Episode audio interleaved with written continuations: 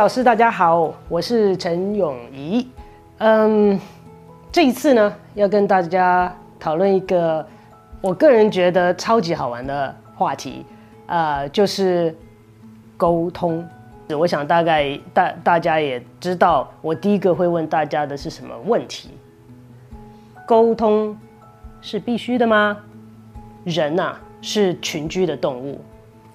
其实，在演化的过程当中，嗯，如果一个人呃被呃他的群主呃遗弃了，变成只有他一个人单独落单了，呃，他存活的几率会大大的降低。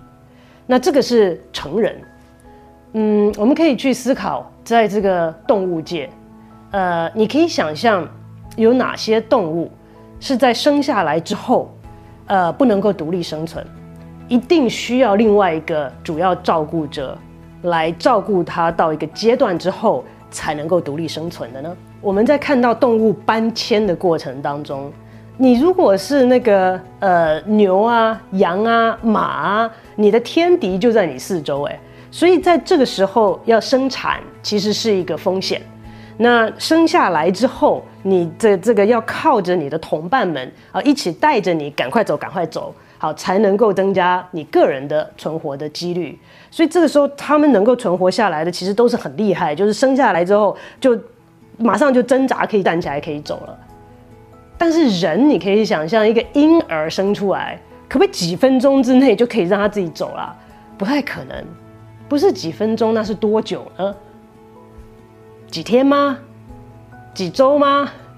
几个月？我们人要用年来计算。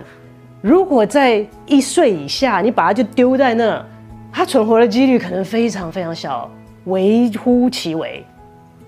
所以我们会需要同伴，同伴的照顾，主要照顾者的帮忙，让这个新生小孩出来之后能够有存活的几率。所以讲了这么多，意思就是说，其实人是需要群体的。嗯，是在一个非常基础的层面上面，我们就需要群体。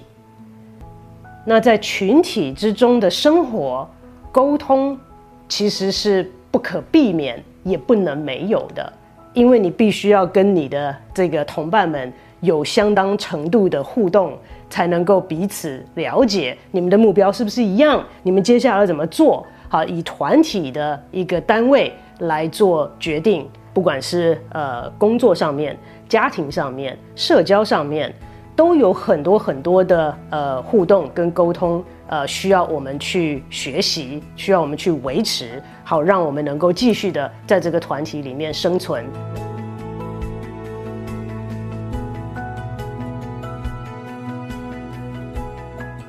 那沟通是什么？好，我想。接下来是跟大家稍微的讲一下，这样子我们接下来练习的技巧能够有一个共识。以一个呃沟通科学来讲，好，其实沟通的过程跟它的要素非常非常的简单。它一开始的时候一定要有两个东西，一个就是发源人，好，一个就是它的 source，它的来源，加上要有一个讯息。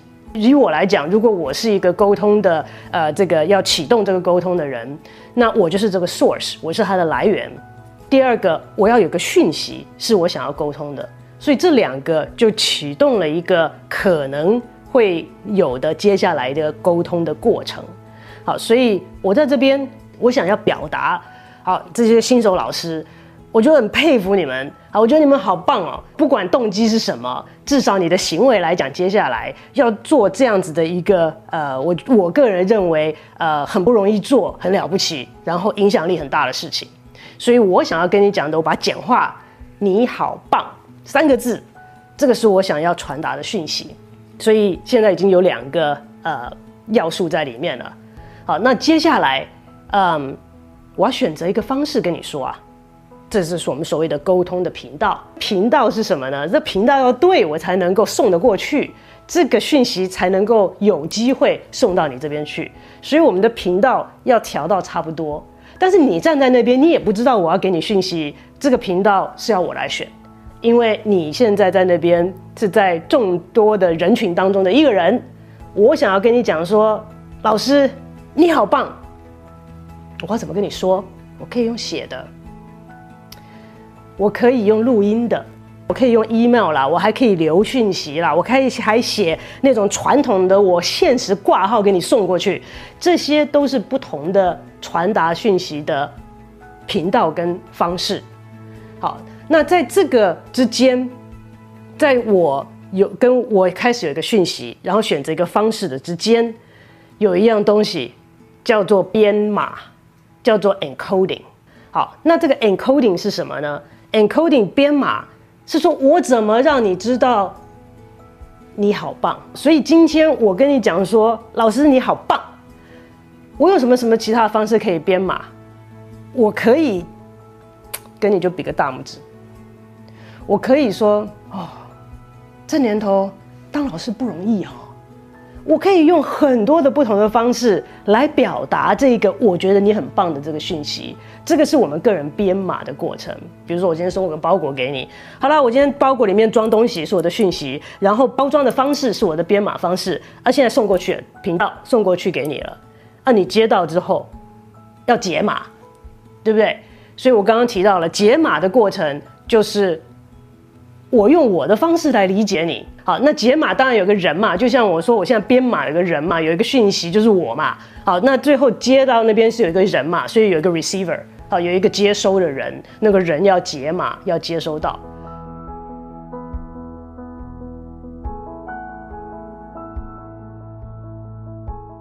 我记得之前在上那个沟通与语言的一个课程的时候，我就跟学生讲说，哎，你现在想要跟你一个好朋友或者是你的亲密伴侣讲说。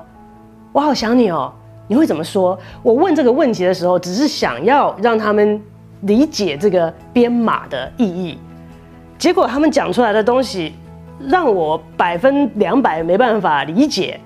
有一个学生说：“我会寄一张我的照片给他。”我说：“这个意义就是我想你吗？你寄张你的照片给他，表示你想他吗？”哦，对啊，对啊，就是这样啊。这是我完全没有想到。另外一个学生会说。我会跟他写说你在干嘛？我说你问他说你在干嘛，表示我很想你，又传达这讯息吗？他说有啊。哎，这些学生这样讲，我也不能说他是错啊。搞不好对于这两个人而言，他跟你讲说你在干嘛，哎，对方就会说我也想你。我没办法理解啊。哎，他们两个理解就可以了啦。他编码有效，他解码有效，就解开了。所以大家可以想到编码。是我们自己的一个方式，跟我们过去的经验，跟我们自己表达的方式，所以大家可以想象到说，这个就麻烦了。当你编码的时候，你认为对方能解码吗？你对于不同的人、跟不同的情况、不同的情境、不同的心情，会不会想要用不同的编码方式，让对方最有效的能够解码呢？好，但是这些我们都先不去谈它，我们先讲到这个是一个步骤。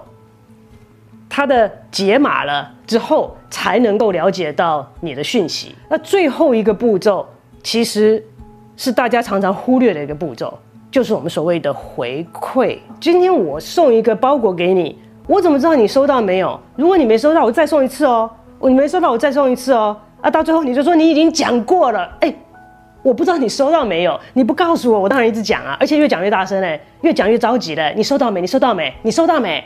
好，所以其实沟通完整的最后一个步骤是收到的讯息的人要给回馈，给发出讯息的人至少要说说收到了。其实，